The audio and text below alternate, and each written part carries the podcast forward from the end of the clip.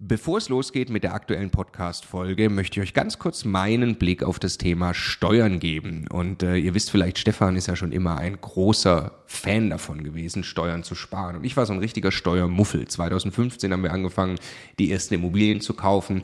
Und Stefan war schon immer drauf und dran, jeden Cent Steuern zu sparen, den man irgendwo sparen kann. Und ich fand das Thema immer irgendwie ein bisschen nervig. Ich dachte, ah ja, warum soll ich mich damit beschäftigen? Klar ist es toll, weniger Steuern zu bezahlen. Aber jetzt wollen wir doch erstmal Immobilien kaufen, Business aufbauen und so weiter. Und ich bin sehr froh und dankbar, dass Stefan sehr frühzeitig zum Beispiel angefangen hat, dass wir eine Holding gründen, die Immobilien in die richtigen Gesellschaftsstrukturen kaufen. Ähm, und ja, wa warum? Also was habe ich dann äh, in den letzten Jahren jetzt äh, lernen dürfen von Stefan und natürlich dann speziell von Martin Richter, der ja, äh, ja wirklich, äh, ich würde mal sagen, äh, Deutschlands bester Steuerberater für Immobilieninvestoren ist. Was ich lernen durfte, ist, dass äh, zum einen Immobilieninvestoren tatsächlich sehr viel mehr Möglichkeiten haben, Steuern zu sparen. Das ist schon sehr eindrucksvoll, was man alles machen kann. Aber dann, und das ist der entscheidende Punkt, sind die gesparten Steuern ja pures Eigenkapital. Es geht also nicht nur darum, dass ich jedes Jahr x tausend Euro weniger Steuern bezahle, sondern es geht darum, dass ich dieses Geld als pures Eigenkapital, als Immobilieninvestor ja wieder ans Arbeiten bringe und sie mit zweistelligen Eigenkapitalrenditen einsetze. Und ich mir dann anschaue, wie viel größer mein Vermögensaufbau ausfällt, zum Beispiel über zehn Jahre, dann kann es gut sein, ich habe nachher das doppelte Vermögen, weil ich mich eben damit beschäftigt habe, Eigenkapital schon vorzugehen, indem ich möglichst viel oder möglichst wenig Geld ans Finanzamt äh, äh, bezahle und möglichst viel Steuern spare, die ich wieder reinvestieren kann. Genau deshalb machen wir seit vielen Jahren sehr viele Inhalte gemeinsam mit Martin Richter und wenn du Lust hast, einmal zu erfahren, welche Möglichkeiten es alles gibt, der eine große Rundumüberblick, dann ist unser Live-Webinar kostenlos, 100% kostenloses Live-Webinar mit Martin Richter genau das Richtige. Eine Stunde lang geht er durch alle steuerlich relevanten Themen für dich als privater Immobilieninvestor. www.immocation.de slash Steuerwebinar. Da findest du die Termine. Es sind alles Live-Termine, die wir jetzt mit ihm aufgesetzt haben. Also am besten jetzt gleich anmelden. Viel Spaß! Nur ganz kurz, ich entschuldige mich für die Qualität meiner eigenen Aufzeichnung in diesem Gespräch. Wir haben es trotzdem veröffentlicht, äh, weil ich glaube, der Inhalt ist sehr spannend. Lustigerweise, ich sage noch zu Marc nach dem Gespräch, zum Glück war noch nie eine Aufnahme weg in, der, in den ganzen Jahren, sondern wir hatten immer die Aufzeichnung und genau da ist es passiert. Mein Mikrofon war nicht richtig eingesteckt, hat nicht richtig funktioniert. Sorry dafür, ich hoffe trotzdem spannend. Viel Spaß. Der Immokation Podcast. Lerne Immobilien.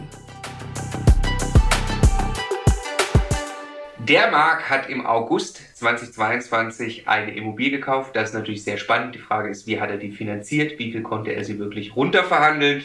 Und äh, darüber möchten wir jetzt ein wenig sprechen. Hallo Marc. Hallo Marco, danke für die Einladung. Ja, ich freue mich wirklich sehr, dass du da bist. Äh, wie kam es zustande? Wir haben, glaube ich, auf Instagram geschrieben. Du hast gesagt, hey, ihr sagt ja immer, freche Angebote abgeben in dieser Zeit ist eine gute Idee. Ich habe es gemacht und es hat geklappt. Absolut. Das hast du richtig eingeleitet. Ich hätte jetzt sonst fast gesagt, ja, ich habe eine Million auf dem Konto, deswegen hat es geklappt. Ciao, Podcast zu Ende. Ja, ja, genau, genau, genau. Also, Schön wär's. Das war meine Frage danach, nämlich tatsächlich. Äh, sag mal, ähm, du hast ja, das ist der zweite Teil der Geschichte, den ich so faszinierend finde, den ich jetzt gleich ein bisschen mit dir dekonstruieren will. Äh, du bist auch noch selbstständig, mhm. äh, übrigens als Moderator, was ich mhm. äh, sehr faszinierend finde als Job. Ja?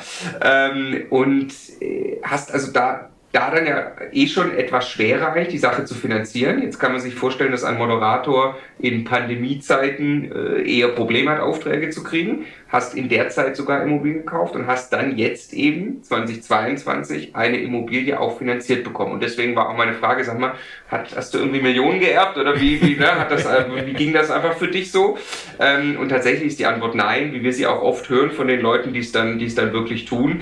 Äh, du hast in der Sache einen guten Job gemacht. Und das würde ich gerne ein bisschen erzählen, weil ich das eben sehr spannend finde, was es wirklich bedeutet, in dieser Phase jetzt zu kaufen. Ja, absolut. Also das war auch für mich selber eine ganz, ganz spannende Erfahrung, weil ich natürlich auch, wie jeder andere Selbstständige, ja, viele Unsicherheiten hatte, gerade während Corona als Moderator oder jemand, der in der Veranstaltungsbranche, TV-Branche tätig ist. Die Aufträge sind dann auch mal teilweise auf Null gegangen, ne? Und das musst du halt einfach, ich bin immer ein Freund von offener Kommunikation, wenn du es den Leuten erklärst, dann, und damit ist natürlich auch die Bank gemeint, dann kommt ja auch Feedback und, und Ehrlichkeit zurück und dann wissen sie, okay, gut, vielleicht ist das jetzt auch einfach nur eine Phase, aber das setzt natürlich auch voraus, dass du immer sauber deine Bilanzen hast und äh, so wie ihr das ja auch bei Immocation, bin ja auch ein äh, Teilnehmer äh, von, von vielen gewesen und ihr habt ja immer gesagt, immer sauber alle Unterlagen da haben, das habe ich gemacht und ich schwöre es dir, es ist nach wie vor Gold wert. Ich weiß nicht, wie oft ihr diese Aussage wahrscheinlich in diesem Podcast bringt, aber es ist wirklich das Wichtige, wenn du eine Finanzierung durchbringen willst, weil es ist kein Hexenwerk wir können es nicht auch genug sagen, glaube ich, ja, weil, weil es, man glaubt es nicht, wenn man es nicht gemacht hat, dass man wirklich den Unterschied machen kann. Ne? Also viele denken ja, ob ich eine Finanzierung bekomme, was jetzt gerade auf jeden Fall mal schwieriger geworden ist in der aktuellen mhm. Zeit, äh, das ist Gott gegeben, das steht irgendwo. Man kann irgendwie vielleicht sogar online einen Check machen, ob man finanzierbar ist. Nee, nee, nee, so geht das nicht. Man muss einfach Banken von sich überzeugen. Aber dazu kommen wir jetzt mhm. gleich. Ähm, äh, wir werden dann quasi jetzt hinarbeiten auf am Ende äh, die, den aktuellen Wohnungskauf eben aus dem August 2022, weil sehr spannend. Ne? Da ging dann eben was in Sachen Verhandlungen, wie gesagt, auch. Äh, und du hast dann auch noch sehr spannend finanziert. Du musst eine Entscheidung treffen, festschreiben, variabel. Äh, das, äh, ja, aber da gibt es jetzt auch schon Veränderungen in deinem Zins. Also jetzt weiß man schon, hast variabel finanziert. Brandaktuell sind wir ja, hier, wirklich. Das war jetzt äh, wirklich sehr, sehr spannend, gerade im Vorgespräch schon. Und da arbeiten wir uns jetzt aber hin und fangen einmal ganz vorne an. Mhm. Ähm, du bist 32 Jahre alt, äh, hast äh, hauptsächlich erstmal als Angestellter gearbeitet nach dem Studium 2016. An, angestellt schon als Moderator irgendwie eine, eine zu der Zeit, zu der Zeit in der Tat äh, auch noch als Redakteur. Also Moderation war, war immer schon die Passion und das, wo ich hin wollte. Jetzt hast du aber dieses klassische, wenn dich jemand fragt, so, wie werde ich Moderator? Früher, die Gottschalks und Jauchs dieser Welt, die haben halt alle über ein Volontariat und über einen redaktionellen Job eben diesen Zugang äh, da zu gefunden. Und das habe ich quasi auch noch gemacht, obwohl meine Zeit ja eigentlich eh schon YouTube, Twitch und wie sie alle heißen äh, äh, ge gewesen ist. Und über diesen klassischen Weg bin ich dann in die Moderation gekommen und habe dann eben im Angestelltenverhältnis immer mal wieder so Reporterauftritte gehabt, die dann immer mehr geworden sind. Und irgendwann habe ich gesagt, gut, ich mache das jetzt nebenbei auch noch für Events, Messen etc. und nicht nur für TV, wo mein Angestelltenverhältnis begonnen hat. Okay, und dann hast du 2018 deine erste Wohnung gekauft, deine erste mhm. Immobilie. Warum? Ja, ich habe schon immer gemerkt, also wäre das, das, das, meine Passion für Immobilien war schon immer da, ja, äh, weil ich schon immer gerne Renovierungen mir angesehen habe, so vorher, nachher, auch wenn ich, also ich habe äh, absolut zwei krank linke Hände, wenn es so ums Handwerkliche geht. Also ich habe einmal, lustige Geschichte dazu, ich habe einmal einen Handwerksbeitrag äh, für einen sehr, sehr äh, bekannten TV-Sender gemacht und die Kommentare, weil das Video im Nachhinein auf YouTube hochgeladen wurde, zerfetzt, zerfetzt wurde ich da zu Recht, zu Recht, ja. Ähm, und jedenfalls äh, habe ich da schon immer, schon immer gewusst, so Immobilien interessieren mich. Ich finde das Thema Renovierung cool. Das ist etwas im Gegensatz zu Aktien, das kann ich anfassen, das kann ich beeinflussen, so. Das liegt mir so. Und ich äh, hätte ich nicht die Moderation gemacht, wäre ich sicher in eine Immobilienrichtung gegangen, so vom, vom, von der Ausbildung her oder vom Studium. Und äh, ja, und da habe ich dann eben gesagt, komm, dieses Thema schwirrt schon länger in meinem Kopf rum. Und ich weiß nicht warum, das ist auch äh, total dumm eigentlich zu sagen, aber ich wollte, bevor ich 30 wurde, unbedingt diesen Anker setzen, ich habe eine Immobilie in meinem Leben gekauft. Jetzt frag mich nicht, warum das war, also, aber auf jeden Fall habe ich dann so darauf hingearbeitet und gesagt, okay, dann gehe ich jetzt aber den klassischen Weg, weil ich kenne mich noch nicht so gut aus. Ich habe viel nach Gefühl gemacht, ja. Habe ich ein gutes Bauchgefühl bei dieser Immobilie oder bei dieser Besichtigung? Finde ich diesen Preis gerechtfertigt? Ja, Spoiler Alert, eine halbe Million für eine Zwei-Zimmer-Wohnung finde ich nicht gerechtfertigt. Ja, deswegen investiere ich nicht in Städte wie München zum Beispiel. Ähm, aber da kommt es ja auch ein bisschen auf die eigene Strategie an. Und so hatte ich mich eben da, dazu entschieden, okay, ich mache das, habe dann die erste Immobilie sogar auch über einen Makler gekauft und bin da noch in die Falle getappt, wo es hieß so, hey komm, das ist doch voll die gute Immobilie und du musst nur, wenn du sie vermietet hast, 200 Euro im Monat selber draufzahlen. Also äh, für alle, die zuhören, nein, Das ist kein guter Deal. Ja, ja, ja, ja, ja, ja, da wurde jahrelang auch mit Werbung gemacht, quasi zahle nur so und so viel hinzu und der dreieinhalb Prozent an Gelsenkirchen ist dir sicher so ungefähr. Ja, also, ja ähm, das stimmt, ja. Und so hat es angefangen. Okay, und äh, ich denke mal, du bist ungefähr eine Verdienstklasse mit Günter Jauch und äh, Thomas Gottschalk. Nein, also ja. das Vielleicht, vielleicht von dem kleinen Fingernagel so, das, das, das eher. Also sagen wir, sagen wir mal, sagen wir mal bald und ich wünsche es dir. Ähm, du hast mir verraten, Startkapital 2018, du hast also gespart über ein paar Jahre, war 50.000 Euro. Genau. Und du hast mir auch gesagt, du, du, du rechnest irgendwie so um 50.000 Euro, münzt sich dann um so in fünf Wohnungen. Das war deine Vorstellung. Genau, ich habe immer, immer so darauf geschaut, weil meine Strategie äh, immer war, ein bis zwei Zimmerwohnungen in Gebieten, sage ich mal, wo ich relativ gut hinkomme. So Radius zwei Stunden habe ich mir jetzt mal gesetzt. Ich lebe in München, also kann man sich jetzt mal auf die Karte äh, selber anschauen, was da so alles liegt. Und ähm, da habe ich eben dann gesagt, so ja, äh, okay ein bis zwei Zimmerwohnungen, die roundabout immer sich bewegen zwischen 90.000 und 150.000, weil ich einfach der Überzeugung bin, eine ein bis zwei Zimmerwohnung wird immer nachgefragt und wird nie so einen krassen Wertverlust haben, wenn es, ne, Thema Lage, Lage, Lage, aber wenn es wirklich vernünftig äh, in, einer, in einer größeren Stadt ist, wie zum Beispiel Nürnberg oder Augsburg oder, oder ein Speckgürtel von Augsburg, dass man da eben äh, immer diesen Preis erzielen wird. Also ich habe es äh, ich, ich, ich, ich weiß nicht, wie es dir geht, aber ich würde, ich würde zum Beispiel niemals, ähm, außer ich habe natürlich das Geld, aber ich hab's nicht. Ich würde niemals eine Wohnung für eine Million Euro kaufen, aber ich würde sofort zehn Wohnungen a 100.000 Euro kaufen. Ich weiß nicht, also da, da fühle ich mich irgendwie wohler mit. Ja, es ist interessant. Wir du, du, du sagst, sehr viel kommt bei dir aus Bauchgefühl heraus. Ne? Das ist ja am Ende auch sehr gut begründbar, warum mhm. das äh, Risiko sich dann eben doch mhm. verteilt von Mietausfall, von irgendwelchen Kostenfallen oder so. Ne? Wenn du das über zehn wohnst, ist ja auch einfach cleverer. Ähm, ja, ich kenne auch äh, tatsächlich, ich kenne ein paar Investoren, auch, auch äh, sehr, sehr große und erfolgreich, die das auch so im Kopf und die sagen, eine Wohnung darf zum Beispiel nur in Bayern bis 200.000 Euro kosten. Oder äh, eine Wohnung darf für mich nur 100.000. Die denken wirklich in absolut, das ist für mich auch so ne, ein Preispunkt, den sie im Kopf haben. Okay, du hast ähm, zu, dem, zu dem Zeitpunkt, also 50.000 stark, du hast übrigens jetzt aktuell sieben Wohnungen. Ja. Das, äh, wir kommen dann zum Schluss natürlich Ausblick, was willst du machen und so. Ähm, äh, aber damit man sich schon mal vorstellen kann. Also das heißt, du hast ja schon dann mehr Wohnungen gekauft. Für wie viel haben die 50.000 dann gereicht am Ende? Am Ende haben sie nicht ganz für fünf gereicht, sondern für vier. So. Das hat natürlich an meinem persönlichen Ego ein bisschen gekratzt, ja. Aber äh, um Gottes Willen, nee, ist nur Spaß. Also äh, vier Wohnungen sind dann draus geworden und das Ziel war einfach zu sagen, weil ich habe ganz viele Kollegen, die wahnsinnig schnell wachsen wollen, ja, die dann sagen, ich kaufe jetzt in einem Jahr sieben Wohnungen. Ich bin ehrlich, würde mich überfordern. Ich habe noch einen Job, ich habe ne, neben, äh, neben Immobilien noch meine Moderation, äh, die ich vorantreiben muss und auch noch Familie, Freundinnen und äh, Freunde. Ja, deswegen, also gut, gut, wenn man es kann. Aber für mich war es eher so, ich bin da so der Fan, Slow Money is Good Money.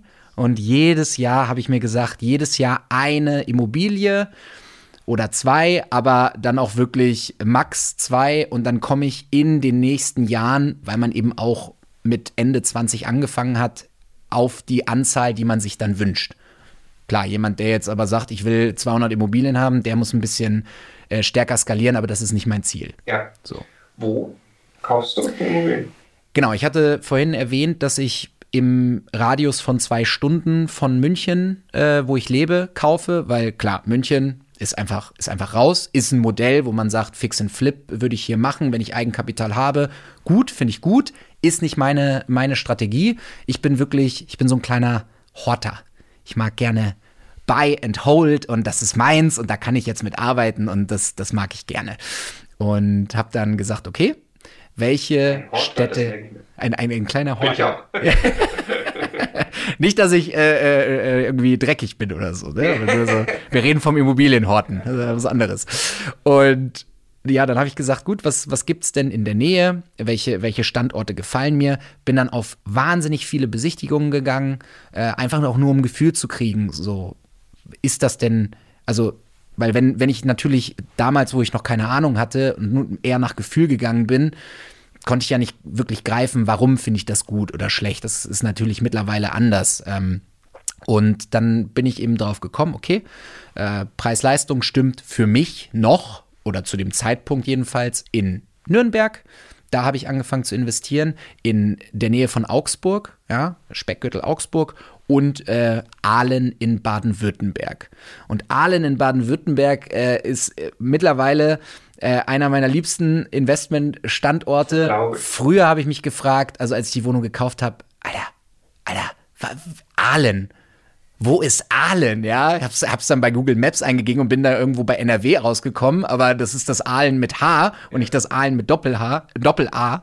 Und äh, ja, und, und so habe ich mich eben auf diese neuen Standorte eingelassen ähm, und dann eben auch über die ganz klassische Standortanalyse bin ich dann eben rausgekommen, so, ey, das ist doch super. Das ist doch echt gut. Warum, warum ist da, warum sind da nicht so viele? Ja, dann gehst du halt dahin.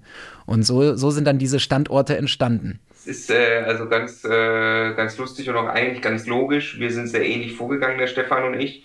Äh, ja, auch aus München heraus, Radius gezogen und so. Und Aalen und Heidenheim an der Brenz, das liegt direkt daneben.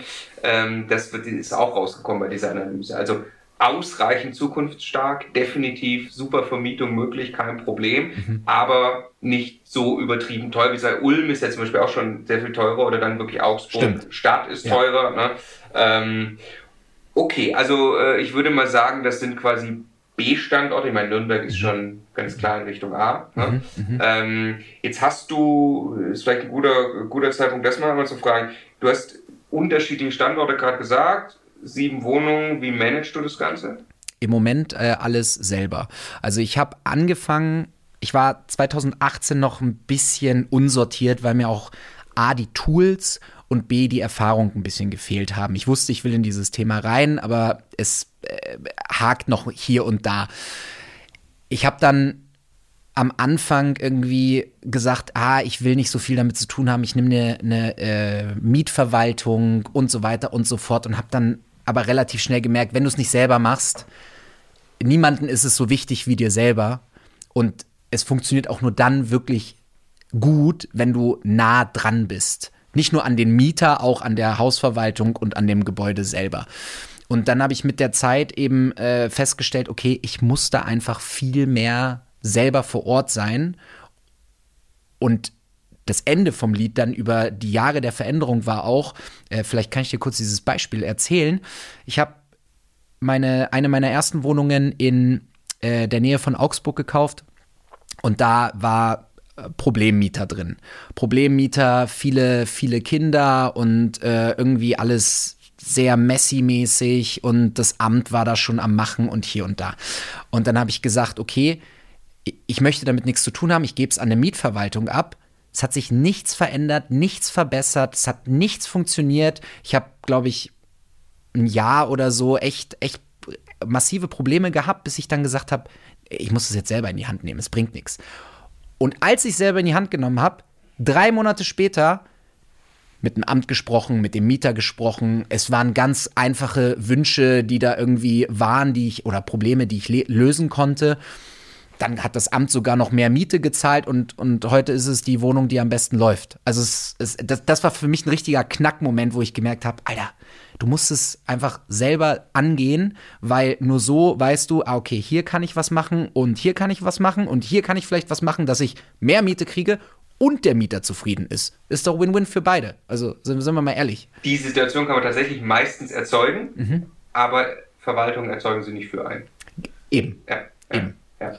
Und es gibt ja, wir sagen ja immer, es gibt so die Phase, äh, also klar, die Ankaufsphase, die musst du persönlich machen und die Stress. Und dann gibt es die Betriebsphase, mhm. aber dazwischen gibt es noch die Entwicklungsphase. Und selbst bei einer kleinen Wohnung, bei Mehrfamilienhäusern ist das jedem bewusst, dass es diese Phase gibt, aber auch bei einer kleinen Wohnung, bis einfach das mal eingerüttelt ist, ähm, ist es relativ gut, sich selber da, da reinzuwerfen. Man kann auch das irgendwann, wenn es natürlich größer wird, kann ich dir empfehlen, dann mit der Zeit zum Beispiel mit virtuellen Assistenten und Assistentinnen zu arbeiten. Äh, es ist sehr, sehr geil, wenn man da mal vertrauensvoll äh, Zusammenarbeiten mhm. aufgebaut hat. Die können viel für einen tun, weil ganz viel ist ja dann doch am Ende übers Telefon und ja. muss nicht vor Ort passieren. Und äh, da, also ich kenne Investoren, die in größerem Maßstab dann wirklich über solche Konstrukte eigentlich die Verwaltung sogar nachgebaut haben. Also nicht nur die Mietverwaltung, sondern die komplette Hausverwaltung. Stark. Ja. Ähm, und genau, also wenn man sich irgendwann, weil jetzt, du sagst vielleicht irgendwann, werden es mal mehr als eine im Jahr und es werden vielleicht zwei, drei, vier, fünf im Jahr, die du irgendwann ankaufst, vielleicht. Ne? Ähm, und dann sagst du, jetzt muss jemand anders ja. sogar den Entwicklungsjob machen. Und dann brauchen wir irgendwann Unterstützung. Absolut, also ab einer gewissen Größe bin ich da total bei dir. Aber äh, die Frage haben wir uns auch notiert im Vorgespräch. Muss es denn immer mehr sein? Also äh, wie, wie, wie wichtig ist dir äh, Anzahl Einheiten? Hast du irgendwas im Kopf oder? Ja, also ich habe da eine sehr starke Meinung, äh, die überhaupt nicht jeder teilen muss. Aber ich bin nicht der Meinung, äh, viel hilft viel. Also äh, an meine ganzen äh, Freunde aus, aus NRW, ja, ich respektiere jede Immobilie dort, aber wenn ich mir fünf Immobilien in Gelsenkirchen kaufe, ist das äh, vielleicht eine Immobilie in München. Nagelt mich nicht fest. Ne? Nicht, ich will es nur zur Veranschaulichung äh, hergeben. Und ähm, äh, ich, bin, ich bin da wirklich oder sagen wir so, ich fühle mich wohler in Städten, die schon gewachsen sind, wo ich weiß, die werden nicht schief gehen. Ja? Also Freunden, mit denen, mit denen ich äh, spreche, die halt dann auch mal so in C- und D-Lagen gehen, das finde ich ein gutes Konstrukt und da habe ich auch Respekt vor. Mir ist es zu heikel. Ich zahle dann lieber, äh, sage ich mal, einen Aufpreis oder einen Mehrpreis und habe dann aber sicher äh, größere Städte oder größere Speckgürtel, die auch in meinen Augen nicht weggehen werden. Beispiel Nürnberg, ja, oder Beispiel Augsburg. Und da bin ich dann der Meinung, dass du auch mit, mit einem ja, managebaren Portfolio auch super äh, Cashflow generieren kannst oder einen Vermögensaufbau tätigen kannst. Weil die Frage, die man sich ja stellen muss, ist dann am Ende, will ich überhaupt 100 Immobilien verwalten? So, also ich kann das ganz klar mit Nein beantworten. Also, das, das, das ist ja, das, das, das würde so große Ausmaße annehmen, dass ich sagen müsste, alles andere zweite Reihe, ja. Und ich bin halt jemand, nee, ich, ich mag gerne, ich mag meine Moderation machen, äh, meine Selbstständigkeit, ich mag die Immobilien haben, so, ich, ich mag, ich mag diese, diese Variabilität behalten, so. Aber das muss jeder für sich selber beantworten. Und ich finde, ich finde, um viele zu Immobilien äh, äh, zu kaufen, äh, brauchst du ja auch wirklich viel Eigenkapital, ne? um, um halt schnell wachsen zu können. Und ich, ich bin lieber jemand so, hey, ich spare mir was an für die eine Immobilie, dann kaufe ich die, dann spare ich wieder was an und bis dahin kaufe ich halt keine weitere. Aber ist auch nicht schlimm. Also, so, ich finde, Leute erzeugen sich da zu viel Druck, zu schnell wachsen zu müssen. Jetzt hat man natürlich ne, in, in diesem, in diesem, in, äh, sag ich mal, Bereich viele Beispiele, die halt so extrem wachsen. Das finde ich auch cool. Also wenn es geht, wenn man es kann. So, aber es ist kein Muss, definitiv nicht. Bin ich dir sehr dankbar für die Ausführungen. Es ist wirklich, mir liegt das total am Herzen, weil natürlich werden wir auch zum Beispiel unser YouTube-Kanal und so oft wahrgenommen, als es geht um möglichst schnell in möglichst kurzer Zeit äh, weil solche Titel natürlich auch immer wenn sehr faszinierend sind und die Videos werden dann sehr viel geklickt, wenn jemand in kurzer Zeit sehr viel Wohneinheiten ja. irgendwie gekauft hat, dann fragt man sich, wer hat das gemacht? Leute sind fasziniert von Geschichten in x Jahren zum Multimillionär oder und so weiter. Ne? Ähm, aber tatsächlich ist das überhaupt nicht der Punkt. Du hast, wie hast du es vorhin genannt? Slow, slow Money? Ja? Slow Money is good money. Slow Money is good money, richtig geil. Also jedes Jahr, kauf mal jedes Jahr eine Wohnung, so wie, so, so ja. wie du das machst, ne? über einen gewissen Zeitraum du wirst so ein zufriedener und glücklicher Mensch finanziell. Total. Alles darüber hinaus ist, ist, ist, das macht nicht zwangsläufig glücklicher, ne? sondern da muss man auch wirklich sich im Klaren sein, was man da für, für, für, für einen Stress aufbaut. Ne? Deswegen, also sehr geil, dass du es auch, wenn ich rede von großen Verwaltungsstrukturen über Assistenten und so weiter, äh, schön, wie du es gerade relativiert hast und was für die allermeisten nämlich der richtige Weg ist, äh, ist nicht sich selbst zu überfordern. Ne? Nee, total. Und ich meine, ich kann für viele sprechen, wenn ich sage, auch die eine Wohnung pro Jahr ist genug Arbeit. So auch, ich meine, wir beide sprechen jetzt, du hast ein ganz oder ihr äh, habt als Team ein ganz anderes Immobilienportfolio, ne? Also aller, allerhöchsten Respekt davor. Aber selbst, selbst die einzelne Immobilie, die Leute, man, man darf halt nicht zu sehr diesen Traum glauben von, ich kann in zwei Jahren so schnell Millionär, Milliardär, sonst was werden, weil, Alter, das ist echt Arbeit. Und gerade Immobilien ist alles andere als passives Einkommen, zumindest bis du dir mal gewisse Strukturen aufgebaut hast. Und ich habe es jetzt gerade erst wieder erlebt, dann kommt immer alles auf einmal, ja, auch bei, auch bei einem ähm, Portfolio wie, wie in meiner Größe, ja, direkt wieder Wasserschaden ja, musst du da halt wieder hinfahren und denkst dir, Mann, aber ich bin doch gerade bei der Renovierung von der äh, äh, aktuellen Wohnung, die ich angekauft habe. Nervt mich jetzt nicht damit. So, kann, ist jetzt schlechter Zeitpunkt. Und das kommt halt immer wieder. Es ist halt äh, Eigentum verpflichtet. Ja, ja, ja, ist so. so. Ist so. Also was, was, ich, was ich glaube, was wichtig ist für, für jeden, egal bei welcher Portfoliogröße, wie du sagst, weil das irgendwann muss das Einkommen ja passiv sein. Ne? Das mhm, ist am genau. Anfang das Gegenteil davon. Man muss richtig reingehen, aber dann soll es ja passiv werden. Und man muss dann auch schon äh, bei, bei ein paar Wohnungen sich Gedanken machen, perspektivisch über die Struktur. Ne? Also es genau. könnte ja schon sinnvoll sein, dass in Zukunft, wenn ein Wasserschaden passiert, du da nicht hinfahren musst. Ja. Also ja. habe ich auch, also haben wir von Anfang an relativ schnell dann aufgesetzt, bei Wasserschäden gibt es einfach mal, äh, willst du Klar. aber nicht hinfahren, musst du auch nicht in alle Regeln. Nee. Ne? Aber genau, also äh, total super. Aber äh, lass uns den Punkt festhalten: höher, schneller, weiter ist nicht für jeden die Antwort und schon gar nicht äh, äh, irgendwie die die die die Aussage hier. Ähm, okay, die Jetzt geht es mal um die Finanzierung nochmal, weil du warst angestellt und jetzt kommt ein ganz spannender Punkt. Mhm. Du bist vom Angestellten, du hast nebenbei warst du ein bisschen selbstständig, also angestellter Moderator, aber quasi auch freiberuflicher Moderator nebenbei. Genau, für Events, Messen, sonstiges. Und dann in der Pandemie wirst du plötzlich nur noch selbstständig.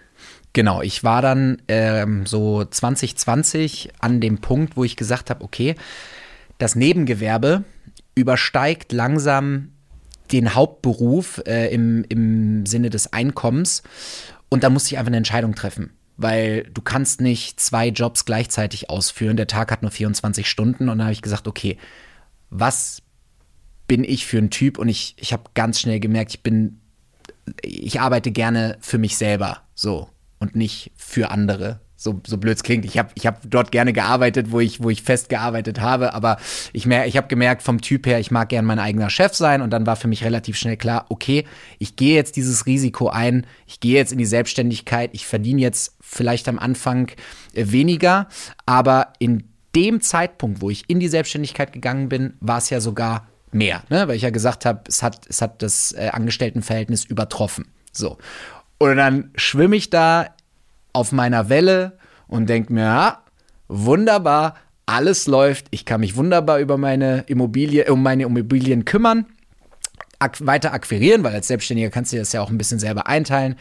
Ja, dann kam Corona und dann war mal schön Bruchlandung. Also Vollgas Bruchlandung, weil natürlich im Event- und Messebereich alles zugemacht hat. Ja, und da hatte ich das Glück, dass ich da, auch da, ne, nicht nur bei den Immobilien äh, diversifizieren, sondern auch bei den Aufträgen und Jobs, ähm, dass ich im, im TV- und äh, Digitalbereich eben noch einige Jobs moderieren konnte. Und das hat mich dann eben ganz gut über Wasser gehalten, aber es war natürlich viel weniger, ne, seien wir ehrlich, ähm, wie in den Jahren davor. Und trotzdem war ich aber der festen Überzeugung, wenn ich eine gute Investorenbroschüre abgebe bei einer Bank und den ganz ehrlich und ganz, sag ich mal, rational erläuter, warum dieses oder jenes Objekt sinnvoll ist, was ich damit vorhabe, wie ich es entwickeln möchte, ähm, immer bei jeder Rückfrage jede, jede Unterlage nachreiche und sauber aufbereite. Ja, das beginnt ja schon damit, dass du einfach mal die Dateien, die du verschickst, richtig benennst. Viele machen ja, schicken dir dann so fünf Dokumente, wo drauf steht Scan 0123. So, da kotzt doch der Bankberater oder die Beraterin. Das, was erwartet man dann, ja? Und, und das war sozusagen mein, oh, ich möchte auf gar keinen Fall das Wort Mindset verwenden, weil das finde ich so irrational verwendet, äh, inflationär verwendet mittlerweile. Aber das war meine Einstellung, mit der ich daran gegangen bin. Und das hat funktioniert. Bis heute sensationell. Also ja, das, äh, man, man, man, also du hast quasi damit ja gerade schon impliziert, nur um das, den Punkt nochmal zu machen, mhm. du hast trotzdem weiter Immobilien gekauft. Du gehst in die Selbstständigkeit. Das, mit dem du als Selbstständiger Geld verdienst, wird quasi vom Markt genommen durch das, was passiert ist, ja. ja. Äh, und du überzeugst Banken, dir weiter Geld zu leihen. Man kann, also wie gesagt, wir reden dann über noch vielleicht zwei, drei Wohnungen, die du in der Zeit gekauft hast, wenn ich mir dann, ne, also mhm. das, du hast mir gesagt, du hast mit, den, mit dem Startkapital hast du vier gekauft, mhm. mittlerweile hast du sieben, hast noch zwei weitere gekauft, da hast du zwischen, da kann man sich vorstellen, ein bisschen gespart, wo du äh, ne, in den Jahren vor, ja. vor der Pandemie Definitiv. so äh, und dann ähm, äh, hattest du da also wieder ein bisschen Eigenkapital, um, um wieder zu investieren, aber dann muss man die Bank davon überzeugen, als Selbstständiger, der sehr, sehr weniger, äh, der, der sehr viel weniger Aufträge hat, noch Geld zu bekommen.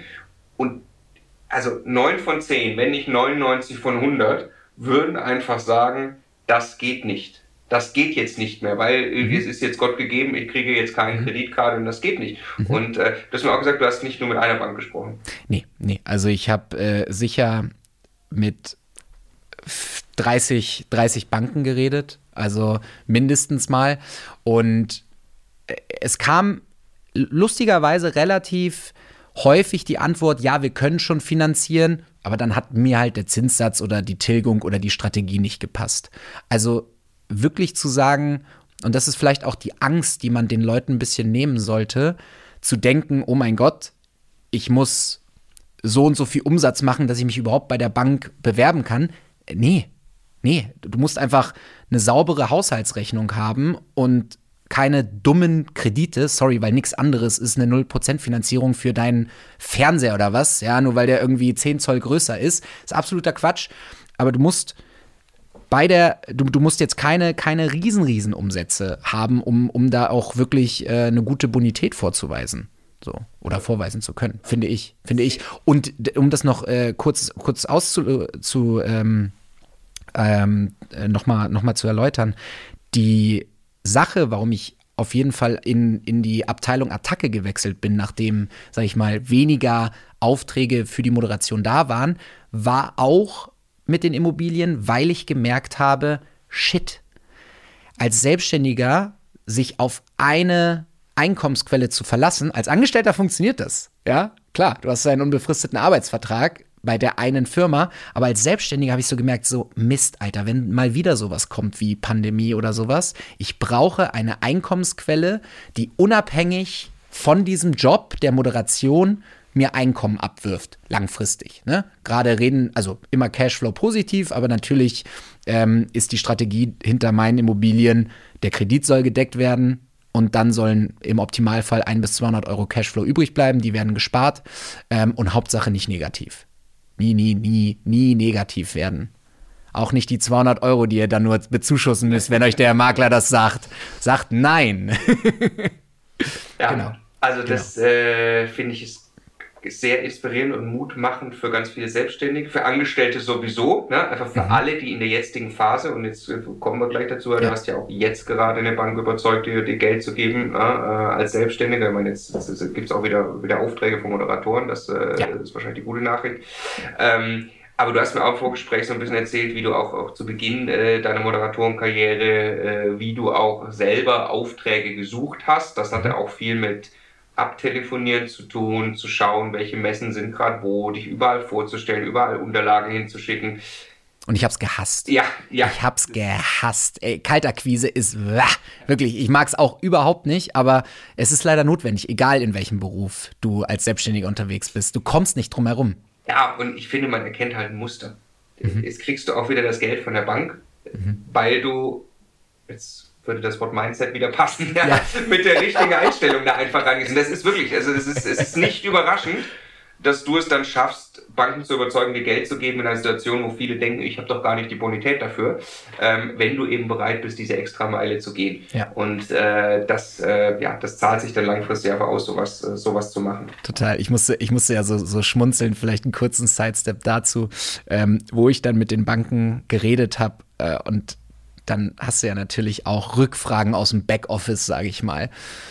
Und dann war ich da 2000, also dieses Jahr 2022 eben, und äh, dann kam so die Rückfrage, ja, ähm, also Herr Semmler, Sie haben ja vor der Pandemie äh, mehr verdient.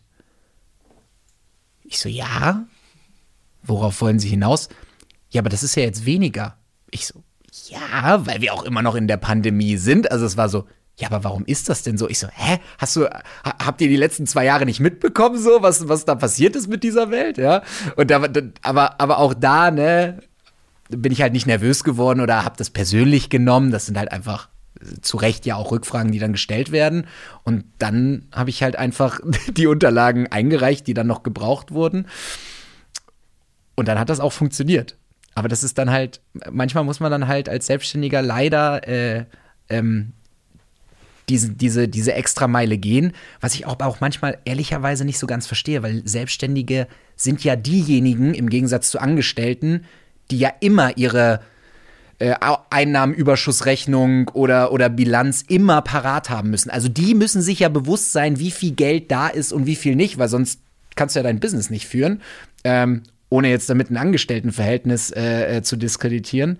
Aber ja, anscheinend ist es halt immer noch so, dass wir halt als Selbstständige da ein bisschen, bisschen mehr machen müssen. Aber ist ja okay. Ja, also da wird es ja irgendwann, äh, also ich Sie haben denselben, Sie sehen denselben Punkt da, da wird es dann fast philosophisch zu fragen, wieso finden jetzt Banken traditionell immer noch die Angestellten so toll? Ne? Mhm. Ist das denn wirklich überhaupt was Sicheres für die und so weiter? Aber ja. Sitzen wir morgen noch hier. Es ist Fakt, genau, es ist Fakt und man muss einfach, äh, ja, man muss die extra Meile gehen dann, ja. auch für die Finanzierung. So, jetzt kommen wir äh, zum August 2022, also mhm. vor kurzem. Mhm. Ähm, hast du eine Immobilie in Nürnberg gekauft? Und äh, das ist jetzt natürlich sehr spannend, weil seit Jahresanfang gibt es A wieder Moderationsjobs, das ist die gute Nachricht. äh, und äh, B aber sehr viel höhere Bauzinsen. Ja. Lass uns erstmal mit der Immobilie starten und dann kommen wir zur Finanzierung. Alles klar. Erzähl mal von der Immobilie. Also ich äh, bin in der Tat über ne, viele, viele Newsletter und, und Angebotsanzeigen, wo man halt irgendwie äh, auf ein Newsletter mit draufsteht, dann auf ein Paket, ein Immobilienpaket, ein Viererpaket in Nürnberg aufmerksam geworden und hatte ein ganz nettes Gespräch mit der, mit der Maklerin und habe gesagt, äh, du pass auf, äh, drei Wohnungen sind äh, absolute Katastrophe, aber eine finde ich gut. So. Und dann hat sie gesagt, naja, aber wenn es geht, würde der Verkäufer gerne die, die vier auf einmal verkaufen. Verstehe ich auch. Einmal zum Notar gehen und ist ja auch einfacher. Und wir haben uns aber gut verstanden und ich habe dann eben erklärt, du pass auf, wenn du wenn du mir die eine Wohnung doch irgendwie verkaufen willst, dann meld dich, weil meine Bonität stimmt, wir können schnell zum Notar gehen. Da war wieder diese Schnelligkeit und Ordentlichkeit, die dann eben vorbereitet war. Und ja, und wenn nicht, danke fürs Gespräch, war cool, sonst halt wann anderes. Wann anders. Und dann war ich beruflich unterwegs auf einer, auf einer Messe und war so zwischen zwei Moderationen und da habe ich einen Anruf bekommen von der Maklerin, gerade in dieser Zeit, wo die Bauzinsen so stark gestiegen sind. Und da hat sie mir gesagt, du, äh, der Interessent, der eigentlich das Viererpaket kaufen wollte, dem ist die Finanzierung geplatzt. Und wir wollen jetzt doch äh, einzeln verkaufen. Ich so, okay, ich nehme die eine. So, und dann hieß es erst so, ja, wir würden aber jetzt noch mal, noch mal äh, Besichtigungen durchführen. Und da bin ich dann aber auch schon ein bisschen geworden, habe ich gesagt, Moment, nee, nee, nee, nee, nee, wir haben gesagt, wir hatten einen mündlichen Deal, wenn der abspringt, komme ich ins Spiel. Und da muss ich echt großes Lob aussprechen hätten die nicht machen müssen, aber die sind dann bei der mündlichen Abmachung auch geblieben und haben gesagt, gut, wir gehen jetzt mit ihnen ins Gespräch. So, das rechne ich denen hoch an, weil klar, ist ja freier Immobilienmarkt, hätte ja auch einfach sagen können, so, wir gucken jetzt nochmal, wer den höchsten Preis bietet und äh, gehen dann, gehen dann damit äh, in den Verkauf. Das ist die Frage, wie viele Interessenten waren wirklich noch da, ne? Das, ja, das weiß ich nicht. Das, das ja, kann sein, dass da schon weniger waren. Das, das, ja, ja, weil, weil äh, man hat ja die, Makler verhalten sich natürlich erstmal noch, noch, noch ähnlich. Ne? Also mhm. so, so von wegen, ja gut, hier sind natürlich viele, die anstehen, aber es könnte ja tatsächlich sein, man ist noch der Einzige, der übrig ist. Das ja, ja. passiert jetzt immer öfter gerade, ne? Ja, was äh, natürlich auch wieder eine gute Chance gibt äh, zur Verhandlung. Und äh, genau, verhandelt hast du auch noch. Genau, verhandelt habe ich dann auch. Also die Wohnung, ähm, die befindet sich im Zentrum von Nürnberg, ist so zehn Gehminuten von, vom Hauptbahnhof entfernt, äh, ist in einem Viertel, was, sag ich mal, von, von sag ich mal, jungen, jungen äh, Leuten äh, bewohnt wird und ist, sage ich mal, in einer sich entwickelnden Gegend. Ne? Also es ist noch nicht top-notch, aber, aber es ist völlig okay. Also es ist total, total nette, nette äh, zweieinhalb Zimmerwohnung, äh, die ich dort gekauft habe. Und der Ausgangspreis waren 150.000. So, zu der Zeit, wo du halt noch ein Prozent Zins und so weiter hattest. Das war ja sozusagen auch das Angebot, was ich am Anfang abgegeben hatte. Und dann bin ich oder ein bisschen höher habe ich dann sogar abge, abgegeben. Da hat man ja, da war es ja noch die Zeit, wo du dann sogar direkt mehr bieten musstest. Ey, das hättest du jetzt auch nicht mehr, könntest du dir auch nicht mehr ausmalen. Also die erste Runde war noch bei niedrigen Zinsen, ja. Genau, ja, ja. genau. Und dann die, und dann habe ich einfach eben mir das durchkalkuliert und gesagt, du, ähm, 100, 123.000 ist jetzt mein freches Angebot, also ungefähr 20 Prozent unter dem, wo wir eigentlich waren, ähm, ist jetzt das Angebot, was ich abgeben werde, aufgrund, ich habe es natürlich begründet, Renovierung, äh, aktuelle Zinsen, aber immer noch gesagt, hey, wenn ihr möchtet, dann kriegen wir das schnell über die Bühne. Und das war, glaube ich, in der Tat, also ist jetzt nur mein Gefühl, ja, ähm, das war in der Tat das ausschlaggebende Argument, dann zu sagen so, ja, okay, treffen wir uns bei 130, dann können wir es machen. Und da war ich so, ah, cool. Okay, ja, also ich, ich, war, ich war ganz, ganz entspannt, weil hätte das nicht funktioniert, wäre ich jetzt auch nicht traurig gewesen. Aber ich dachte mir, da war eben das freche Angebot, ja, in Anführungszeichen, es ist ja immer noch. Äh, 13 Prozent oder so, ne, müssten das ungefähr sein, die du da runtergehandelt hast. Ja. ja, ja, ja, ja. Genau, genau, genau. Dann am Ende bei 130. Dein Angebot war dann irgendwie, keine Ahnung, 15 oder 20 Prozent runter. Ja? Mhm, ja. Genau, und dann sind wir irgendwie dabei, ja. Äh, was hast du gesagt, 14 Prozent. Du bist besser, besser in Mathe als ich. Deswegen nee, ich bin ich Moderator 130, geworden. Also von 150 auf 130 runter auf jeden Fall. Genau, ja. genau, genau, genau, auf jeden Fall. Jetzt können die Leute können sich selber ausrechnen. Ja. ich sag immer, warum bist du Moderator? Wenn ich gefragt werde, warum bist du Moderator geworden, heißt es immer, ich rede gerne viel unschlecht in Mathe. Ja. ähm, genau, und dann sind wir bei 130 zusammengekommen und sind dann auch, ich glaube, drei Wochen später zum Notar gegangen. Okay, sehr interessant, weil du hast die gekauft im August mhm. 22. Das heißt, diese Verhandlung hat auch im August oder Ende Juli stattgefunden. Ne? Äh, genau, Ende, Ende Juli, weil ich glaube, wir waren Anfang August beim Notar. Ja. Also, also es war Juni, Juli die Genau, Monate. war interessant vom, vom, vom Zeitpunkt her, ne? mhm. weil ja äh, da, da Bewegung drin ist. Und das ist was, was, was wir gerade an vielen Stellen halt beobachten. Also äh, Immobilienvermarktungsdauern nehmen massiv zu. Die ja. bleiben einfach liegen, weil die Verkäufer, also die Angebote auf den Portalen bleiben einfach liegen. Die stapeln sich dort. Mhm. Äh, warum? Weil die Verkäufer nicht bereit sind, den Preis runterzugehen, weil die ketzerisch noch nicht gemerkt haben, dass die Zinsen gestiegen sind. Ähm, und dann gibt es aber von zehn Transaktionen, von denen einfach neun liegen bleiben, gibt es die eine, in denen möchte der Verkäufer jetzt aber wirklich und unbedingt und ist auch bereit, echt vom Preis runterzugehen. Und die muss man halt treffen. Und dazu muss man aber mal zehn freche Angebote abgeben, bis man wieder eins trifft. Total, total. Ich glaube, ich glaub, bei dem Verkäufer, es war auch ein ganz netter Herr, dem war es halt auch wichtig, er will vor seinem Urlaub beim Notar ja. gewesen sein. Ja. Okay, verstehe ich. Ja. Verstehe ich, dann macht man das halt.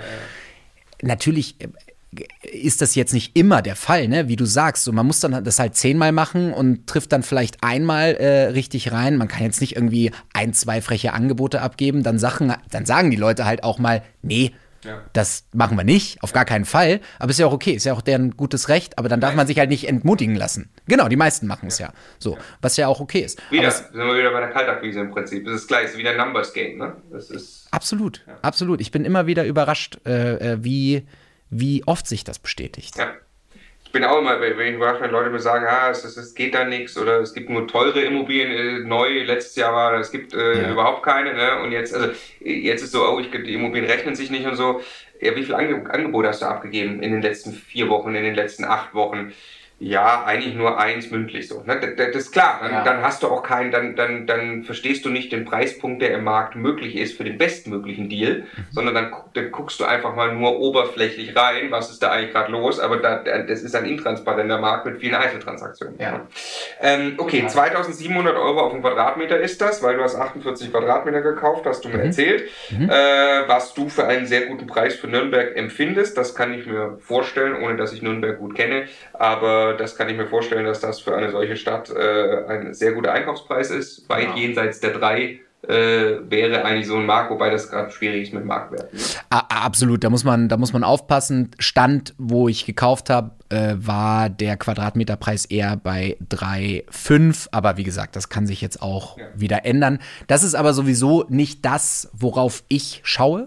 Ne? Und ich glaube, du predigst das ja auch relativ häufig. So eine Immobilie muss sich auch rechnen, auch wenn der Kaufpreis nicht mehr steigt oder wenn er das mal fällt. So, ja, ja, so, ja, das, das ist halt, äh, das hat sich auch in mein Hirn eingebrannt. Und äh, dadurch, dass ich ja der Horter bin, wie wir, wie wir es vorhin äh, festgestellt haben, äh, ist es mir ja nur wichtig, dass ich die entwickeln kann und dass sich für mich dann, wenn ich sie vermiete, eine gute Rendite äh, machbar, äh, machbar ist. Genau, kommen wir mal, kommen wir mal zur, zur Bankseite. Nee, mhm. Entschuldigung, weil du Rendite gerade sagst, mal Vermietung noch schnell. Ja. Du rechnest mit 800 Euro Kaltmiete auf 48 Quadratmeter. Das sind 16 Euro auf den Meter in Nürnberg. Entweder normale Vermietung wird eher drunter liegen ein bisschen. Genau, normale Vermietung ist eher so bei 11 Euro. Okay, so. und äh, das wäre dann entweder möbliert vermieten oder du hast noch gesagt, du hast Potenziale irgendwie noch, ne? Genau, also ich habe die Wohnung gekauft mit einem Kellerabteil und einem Dachbodenabteil. Das gehört alles äh, zusammen. Ich würde auf jeden Fall eins der beiden Sachen separat vermieten. Äh, und ich würde auf jeden Fall, das mache ich immer, eine Küche einbauen, die ich dann nochmal auch äh, für einen Betrag zusätzlich vermiete. Und daraus setzen sich dann diese 800 Euro möbliert zusammen. Was in einem Markt wie Nürnberg mit dieser sehr zentralen Hauptbahnhoflage in Case ist, muss man immer wissen, wo man, du hast in Nürnberg auch schon vermietet, das heißt, du wirst, du wirst dich da ungefähr auskennen, was da möglich ist, da muss ja jeder aufpassen. Ne? Also jetzt das Konzept, Dorf äh, irgendwo äh, ohne Anbindung an eine große Stadt wird schwierig. wird, wird schwierig. Von möblierter äh, ja, äh, äh, Vermietung dann auszugehen ja. oder, oder äh, das Kellerabteil oder die Küche noch mit zu vermieten. Ähm. Ich, muss, ich muss eine kurze, kurze Geschichte erzählen. Es genau, genau auf diesen Punkt. Ich war nämlich letztens in der Heimat und ich bin auf dem Land aufgewachsen. Ja, ich komme komm aus der aus der Autostadt aus Wolfsburg und äh, wir sind da auf dem Land äh, haben wir da unsere, unser Familienhaus und da meinte meine Family auch zu mir, ach ja, also in München zum Oktoberfest, da kriegt man ja so, so tolle Mieten, wenn man die Zimmer so vermietet ja, das könnten wir doch auch machen, oder nicht so, nein, ihr seid einfach auf dem Land in Wolfsburg, keinen interessiert es. Sorry, ich liebe meine Heimat, aber das ist einfach so, nein, so funktioniert's nicht. Es sei denn, VW feiert eine Party, vielleicht kommen dann ein paar Leute hin. Das, das, das kann sein, das kann sein, ja. Nein, das muss, muss man sich wirklich anschauen, wo, wo äh, funktioniert welche Vermietung. Ja. Jetzt gehen wir zur Bankenseite. Und das ist sehr, sehr spannend. Also, dass du Banken von dir überzeugen kannst, so wie du das machst, glaube ich, das haben wir äh, ausführlich beleuchtet. Mhm. Jetzt kommt ja die spannende Frage, zu welchem Zins hast du finanziert? Ja, ja. Und zwar bin ich da dann grundsätzlich äh, reingegangen mit meiner Strategie, wie ich es immer machen wollte, nämlich immer fest, fester Zins, ja, über zehn Jahre, das ist meine Strategie. Hast du bei den und sechs Immobilien davor gemacht? Habe ich bei den sechs Immobilien davor gemacht.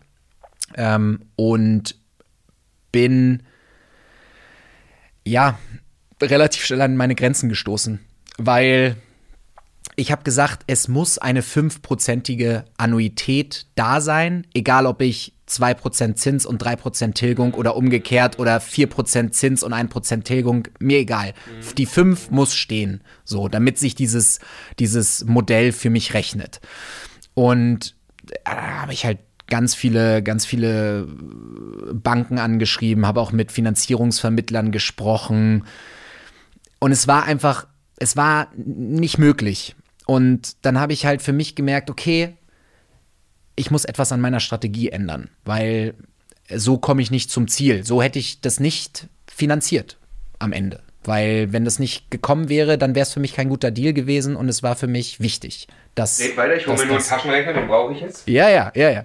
Ähm, und deswegen habe ich dann mich erkundigt und habe gemerkt, naja, okay, es gibt ja auch noch die variablen Zinsen, denn das variable den variablen, äh, das variable Darlehen jetzt hat, das kannst du ja immer festmachen, aber ein festes Darlehen kannst du nicht plötzlich wieder variabel machen. Und dann stand ich von der Frage, glaube ich, dass, weil der variable Zinssatz geht ja auch mit dem Euro, Euribor, wenn, wenn das die nächsten Monate weiter steigt. Das heißt, ich hatte sozusagen das Risi die Risikoabwägung, nehme ich jetzt irgendwie einen nicht so geilen Kredit fest für zehn Jahre oder warte ich die Situation ab und nehme variablen Kredit mit dem Risiko, dass der mir dann aber teurer kommt. So. Und ich habe dann äh, ne, Numbers Game, bin dann am Ende äh, wieder, äh, nee, am Ende des Tages sogar bei einer Bank gelandet, mit der ich schon andere Immobilien finanziert habe, die gesagt hat, okay, wir können für 1,75 Prozent dir einen variablen äh, Kredit geben. Allerdings mit 2,5% Tilgung. Ich habe sonst immer 2% Tilgung gemacht. Variabel heißt dann 1,75% Zinsen, die sich aber verändern können. Richtig. Plus 2,5% Tilgung. So. Und ja, jetzt sitzen wir hier. Jetzt äh, haben wir Oktober. Hab vor, äh, ich glaube, 10 oder ein bisschen länger, 14 Tagen, äh, einen Brief bekommen. Wurde angepasst. Ist jetzt teurer geworden. Ist von äh, 1,75 auf 2,75. Nichtsdestotrotz ist es für mich immer noch ein guter Deal, weil ich das eingepreist habe und ich bin immer noch überzeugt, wir können uns das Video oder den Podcast in einem Jahr anschauen und dann werden wir sehen, ob ich recht habe oder nicht. Aber äh, ich bin immer noch der Überzeugung, dass es wieder leicht runtergehen wird und ich dann andere äh, Situationen oder einen, einen anderen Zeitpunkt nutzen werde, um dann das Darlehen festzumachen. Weil das ist mir dann schon wichtig. Ich will nicht, dass das immer mal hoch, mal runter geht. Es soll dann schon irgendwann fest sein. Das ist schon das Ziel. Aber es war für mich jetzt in dem Moment, wo alle verrückt spielen, die richtige Entscheidung zu sagen, ich nehme das jetzt mit und lass das mal laufen. Und, und wir gucken dann, wo wir am Ende rauskommen. Ja, und jetzt äh, kannst du mal deinen Taschenrechner in die Hand nehmen und wir können uns mal angucken, wie die, wie die Zahlen da im Moment ja, ausschauen. Ja, also ich habe gerade so ein bisschen, ein bisschen rumgerechnet. Also die, die ähm, erstmal will ich zu Variabel noch mal kurz, äh, kurz ja. was sagen, weil das äh, finde ich ein ganz, ganz, ganz, ganz spannender Punkt ist. Zuallererst mal. Variabel zu finanzieren birgt große Risiken. Das äh, ja. hast du ja gerade wunderbar erklärt. Da kriegt man plötzlich einen Brief und dann äh, ist die Bankrate auf einmal höher. In deinem Fall ist sie ungefähr 120 Euro höher von einem auf den anderen Tag, ne? ja. äh, weil du von 1,75% auf 2,75% Zinsen gerutscht bist. So, das kann jetzt sein, das blüht dir nochmal, dann geht es nochmal 100 Euro rauf äh, oder mehr. Äh, oder es kann sein, es geht wieder runter. Und das ist ein zusätzliches Risiko, was du bereit warst zu akzeptieren. Hättest du bei 5% Annuität festgeschrieben, äh, auf, auf 10 Jahre hättest du 600 Euro Bankrate gehabt, ganz grob. Ja. Ne? Weil du hast äh, noch, äh, kommen wir gleich noch zu, du hast äh, über 100% sogar finanziert, weil du noch eine äh, Renovierung mitfinanziert hast. Ähm, aber so die Zahl, äh, ungefähr 600 Euro Bankrate hättest du fixieren können. Mhm. Hast gesagt, nee, nämlich variabel bin ich bei gut 500 Euro Bankrate, habe ich 100 Euro Cash und die sind jetzt weg, weil jetzt ist es variabel hochgegangen. Ja. So, also das ist, ähm, das ist ein Risiko. Jetzt, äh, was, was man eingeht. Jetzt machen das historisch gesehen, war man immer besser dran, wenn man dauerhaft variabel finanziert hat. Das ist so, ne? Das kann man, kann man sich anschauen. Mhm. Ähm, trotzdem ist für viele Leute natürlich das Profil erstmal sehr, sehr gut zu sagen, ich schreibe fest. Und in deinem Fall finde ich es find total spannend, variabel zu finanzieren, weil du hast sieben Wohnungen. Sechs davon sind fest. Jetzt kaufst du die siebte in einer Phase, wo du einen super Preis erzielst im Ankauf und sagst, ich gehe das Risiko. Wenn das jetzt nochmal noch mal 200 Euro hochgeht im Monat, bist du ja immer noch nicht bankrott. Ne? Eben. So, aber du, du nimmst dir, du, du lockst dir diese Phase nicht ein. Und nehmen wir an, du hast mit deiner These recht, an die du ja einfach glaubst, du bist in ein paar Jahren oder nächstes Jahr, gehen die Zinsen auf ein Niveau, wo du es dir dann festschreiben möchtest, dann hast du jetzt in diesem Fenster, wo das gerade möglich war, einen super Deal verhandelt mit dem frechen Angebot und dann tatsächlich wieder günstig festgeschrieben. Und so würdest du im besten Falle rauskommen. Ne? Ja. Und im schlechtesten Falle musst du jetzt relativ lange durchhalten mit einer variablen Finanzierung. Ja. Und das so. Und wenn du irgendwann merkst, das würde dir komplett davon laufen, könntest du es natürlich immer noch zu den Konditionen dann einloggen, damit du weißt jetzt zumindest, okay, Ja. schlimmer wird's nimmer. Wir können uns aber auch gerne nochmal die Zahlen anschauen, weil diese, ich habe ja mit mehr als 100 Euro Cashflow äh, kalkuliert. Ja, So, 800 Euro, ne? Mieteinnahmen. genau, genau, genau. Also ich komme roundabout bei 200 Euro Cashflow on, also nachdem der Kredit bedient ist, bei, bei rum. Davon sind jetzt 100 Euro weggefressen, klar. Hab immer noch 100 Euro. Wenn jetzt im Ende des Jahres nochmal eine Erhöhung kommt, gut, dann sind es vielleicht nur noch 30 Euro, aber es, es. Ja, du legst drauf irgendwann auch, ne? Also das, weil du ja auch Rücklagen bilden musst und so, aber. Ja, ja, aber, aber für den Moment ist es immer noch so, dass es Cashflow positiv ist. Ja. Ja, so. ja. Und, und die, äh, du, du, du, du machst es ja wegen der Tilgung. Also das ist ja das, das Slow Money, ne, was über die Zeit passiert. Also mhm. das, was erstmal ganz wichtig ist, du hast zweieinhalb Prozent Tilgung und damit zahlst du das ja alles zurück und deshalb machst du es.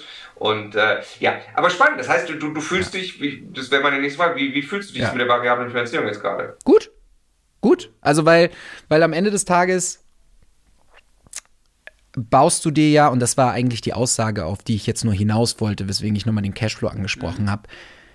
Ich habe mir mehrere Sicherheitsnetze gesponnen und wenn ein, zwei davon reißen, also ist es überhaupt nicht schlimm so, weil ich weiß, ich habe Plan B, C, D für, für die einzelnen Szenarien und das Positive ist, dass die Immobilien, die festgeschrieben sind, auch alle Cashflow positiv sind. Das heißt, wenn da mal irgendwie ein Teil in die siebte fließen muss für eine Zeit, weil es halt gerade drunter und drüber geht, ist das auch okay für mich. Ja. So.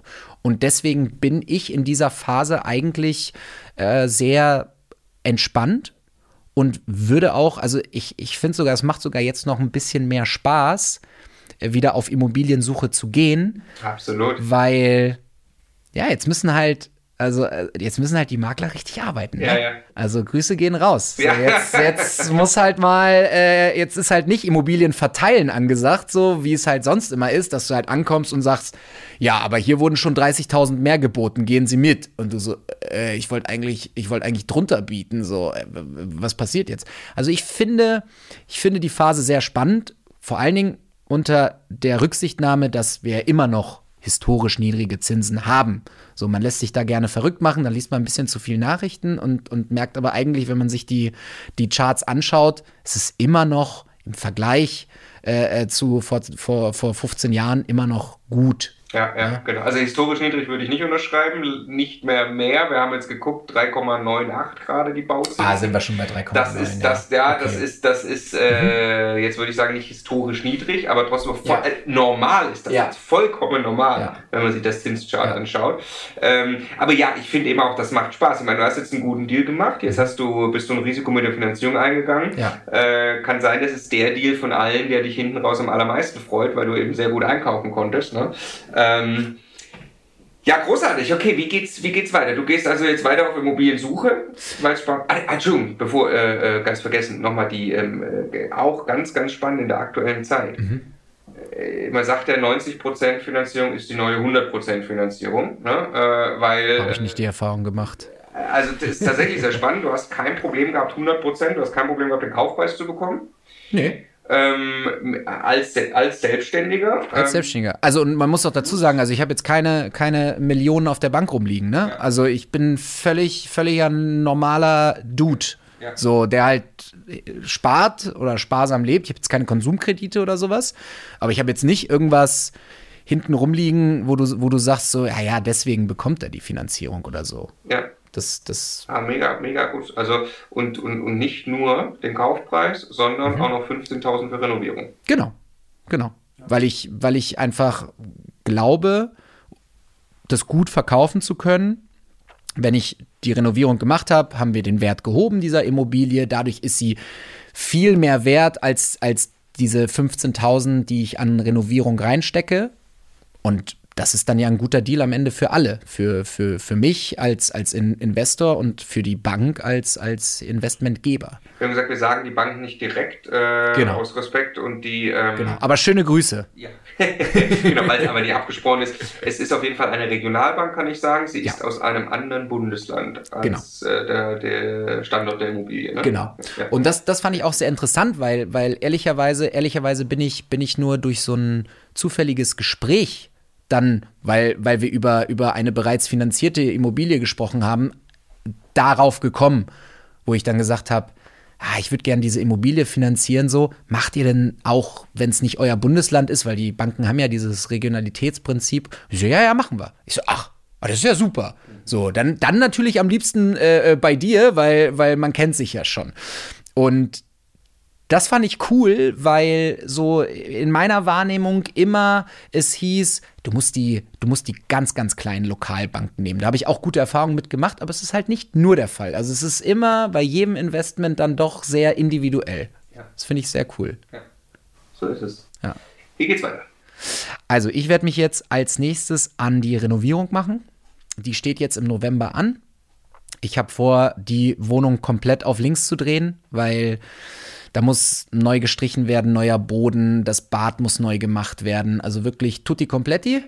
Aber nee, ganz wichtig, für 15 kann man die ja nicht kernsanieren. Das hast du mir auch gesagt, du machst das. Äh Ach so, ja. Oberflächlich, ne? Oberflächlich tut die Kompletti. Das ist ein guter, guter Hinweis, ja, vielen Dank. Ähm, nee, weil, weil vom Baujahr her sind die, sind die noch, ja, was war das? Ich glaube, ich glaube, 60er, 70er Jahre ist die Wohnung. Ne? Also ähm, die wurde aber laufend immer mal wieder angefasst, also Elektrik passt. Gut, Gasheizung werden wir jetzt auch sehen, äh, ob das noch der, der Standard sein wird, aber auch das ist okay, ja, und einkalkuliert. Aber genau, also Bad neu, Boden neu, Wände, Wände streichen, ähm, Elektrik ist schon gecheckt, aber nochmal äh, optimieren, sagen wir es mal. Und halt Küche, Möbel, alles rein. Und dann geht's in die Vermietung. Und für mich, als jemand, der sonst immer unmöbliert vermietet, zum ersten Mal möbliert, weil ich einfach mal wissen möchte, gefällt mir das? Mag ich das? Mag ich das nicht?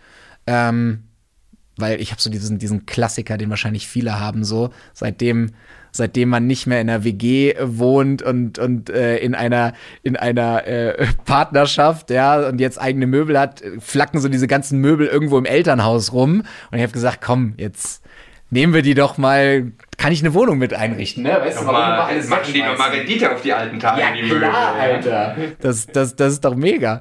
Nee, und äh, dann will ich mir das Ganze mal ansehen und äh, hoffe, hoffe, dass dieser Business Case auch weiterhin so gut aufgeht, wie er bisher aufgegangen ist. Machst du wahrscheinlich so auf ein Jahr befristet möblierte Vermietung ja, sowas? Ja, genau, genau, genau. Und dann werde ich mal gucken, wie das funktioniert. Auch welche, die das in Nürnberg machen, ja. Ja, und, und du, und wenn ich, wenn ich sage, nee, ist mir zu viel hin und her und immer wieder Mieterwechsel und so, dann werde ich es einfach wieder normal vermieten, weil auch das habe ich ja gelernt. Es muss sich rechnen, wenn wirklich, sag ich mal, der absolute Minimum-Vermietungsprozess äh, eingeleitet wird. Ne? So. Weil da kommst du schon irgendwann in einen Punkt, wo du dann jetzt, also würdest du wirklich für 11 Euro, ich bin sicher, du kriegst höhere Mieten mhm. als 11 Euro kalt dort, aber, äh, also, ich meine, 11 Euro, da sind wir bei in Brandenburg jetzt. Wir haben jetzt das erste Mal in mhm. Brandenburg eine Stunde weg von Berlin für 10 Euro. Also meine ja. Mieten steigen ja gerade. Ne? Ja. Das, äh, so. Also, äh, aber klar, also je nachdem, wo jetzt die Zinsen hingehen, äh, musst du dann halt einfach die Wohnung quersubventionieren. Bis, ne? So, also ja. das, äh, das kann, kann natürlich passieren. Ähm, aber, aber, also, also, du hast in Nürnberg gerade eine Wohnung, das muss man sich auf der Zunge zergehen jetzt. Also wir reden ja jetzt ja nicht über äh, irgendwie B oder gar, gar C. Ne? Du hast mhm. in Nürnberg mhm. eine Wohnung gekauft, die du jetzt auch mit diesen Zinsen möglicherweise Cashflow positiv hinbekommst. Also finde ich, äh, ja. finde ich super. Ja, also nach meiner Rechnung bin ich, bin ich bei einem, bei einem 6,7 Prozent da, glaube ich, rausgekommen. Mit den 800 Euro, ja. wenn diese, okay. Ja, ja, ja. ja, ja. Mega. Und dann, wie genau. geht's weiter? Äh, jedes Jahr eine? Du, das ist der Plan, nach wie vor. Aber man muss jetzt auch mal ein bisschen gucken, weil ich, weil ich sehr, sehr gespannt bin, wie sich die nächste Zeit entwickelt und auch ein bisschen Cash sparen möchte, wenn halt vielleicht doch noch mal eine größere Opportunität um die Ecke kommt. Ja. So, weil ich im Moment finde, dass wir uns in einer Phase befinden, wo die Zinsen steigen, aber die Kaufpreise haben noch nicht so ganz nachgelassen. Ne? Würdest du mir sicher beipflichten? Und ich freue mich sehr auf den Moment, wo es vielleicht dann doch noch mal ein bisschen mehr crasht und da dann vielleicht dann nochmal nachzukaufen. So. Auch vielleicht mal äh, für, einen, für einen selbst. Wer weiß, vielleicht ist ja sogar irgendwann doch wieder möglich, in München was zu kaufen. das wäre natürlich. Das wär, also, aber wir wollen jetzt nicht ja, ja, zu weit ja, aus dem Fenster lehnen, ja? Also bitte nicht falsch verstehen. Aber das, äh, den, den, also den, das geht mir ganz genauso. Äh, seit Jahren ist das Gejammer groß, dass das alles immer teurer wird. Es ist tatsächlich jetzt schon günstiger. Das sieht man an einer Verhandlung, die du geführt hast, aber es ist nicht günstiger, bin ich voll deiner Meinung, irgendwie bei den Angebotspreisen oder generell. Mhm. Ich könnte mir vorstellen, dass wir uns auf sowas wie seitwärts äh, einstellen müssen, mhm. dass die Preise aber irgendwie so ein bisschen dahin dümpeln, die Vermarktungsdauer runtergeht ne? und man dadurch halt einfach so, ähm, was man unbedingt braucht, wenn man das machen will, was, was, was du gesagt hast, glaube ich, ist Marktnähe. Also, also wäre jetzt zumindest mein Tipp, nicht aufhören, permanent dran zu bleiben, Angebote, aber weil diese eine Opportunität, die, das zeigt dir keinen Chart an, dass jetzt ja. plötzlich irgendwie so wie beim DAX, also, ah, jetzt ist das hier runtergefallen, ja. das, das steht nirgends. Ja. Sondern äh, du musst quasi immer wieder diese Marktnähe haben, permanent, und plötzlich kommt diese Opportunität, wo du sagst, wow, da will ich jetzt zuschlagen. Ja, und also, wenn ich auch noch einen Tipp mitgeben darf, ist, was mir mich massiv nach vorne gebracht hat, ist eine super saubere Investorenbroschüre. Mhm. Also, wo halt wirklich drin steht, das bin ich, das ist meine Strategie, diese Immobilien kaufe ich an, diese und jene Immobilien habe ich schon. So ist mein Cashflow bei den Immobilien im Optimalfall positiv. Wenn er negativ ist, bitte nicht aufzeigen. Ja, das finden die Banken schon selber raus. Äh, eine saubere Haushaltsbilanz und eben äh, ja die Kalkulation, womit man mit dem aktuellen Objekt hin will. Da habe ich so oft, und ich konnte es gar nicht glauben, aber da habe ich so oft eine Rückmeldung bekommen, so, oh, das ist ja toll, da haben wir ein, einmal alles auf, auf einem Blick. Und ich dachte mir, hä, das ist doch, das soll doch normal sein. So, so. aber ist es nicht. Ich bin auch wirklich, bei uns ist es ja mit auch eine der ersten Hausaufgaben in der Masterclass, logischerweise für die Leute, dass das alles stimmen muss. Und trotzdem noch hast du ganz viele Leute, die, die auch da einfach nicht auf mhm. das Qualitätsniveau kommen, wie man kommen könnte, wenn man sich da wirklich mal Mühe gibt. Und wenn du dann anschaust, was die Banken sonst zu bekommen von Leuten, die das einfach das erste Mal machen, sich nicht damit beschäftigen, wie du sagst, irgendwelche Dateinamen vergeben, sowas macht einen Unterschied. Ja. Also ich glaube, da konnte man richtig viel von dir lernen heute, Marc. So nennen wir, so nennen wir die Folge, oder? Scan 0123. Ja, genau. Und dann haben wir genau. zwei Aufrufe. Genau, oder oder äh, Slow Money is Good Money, fände ich auch Slow sehr, Money is Good Money. Also vielen, vielen herzlichen Dank, dass du die Zeit genommen hast. Das war unglaublich inspirierend und äh, hat viel Spaß gemacht. Danke, Marc. Danke.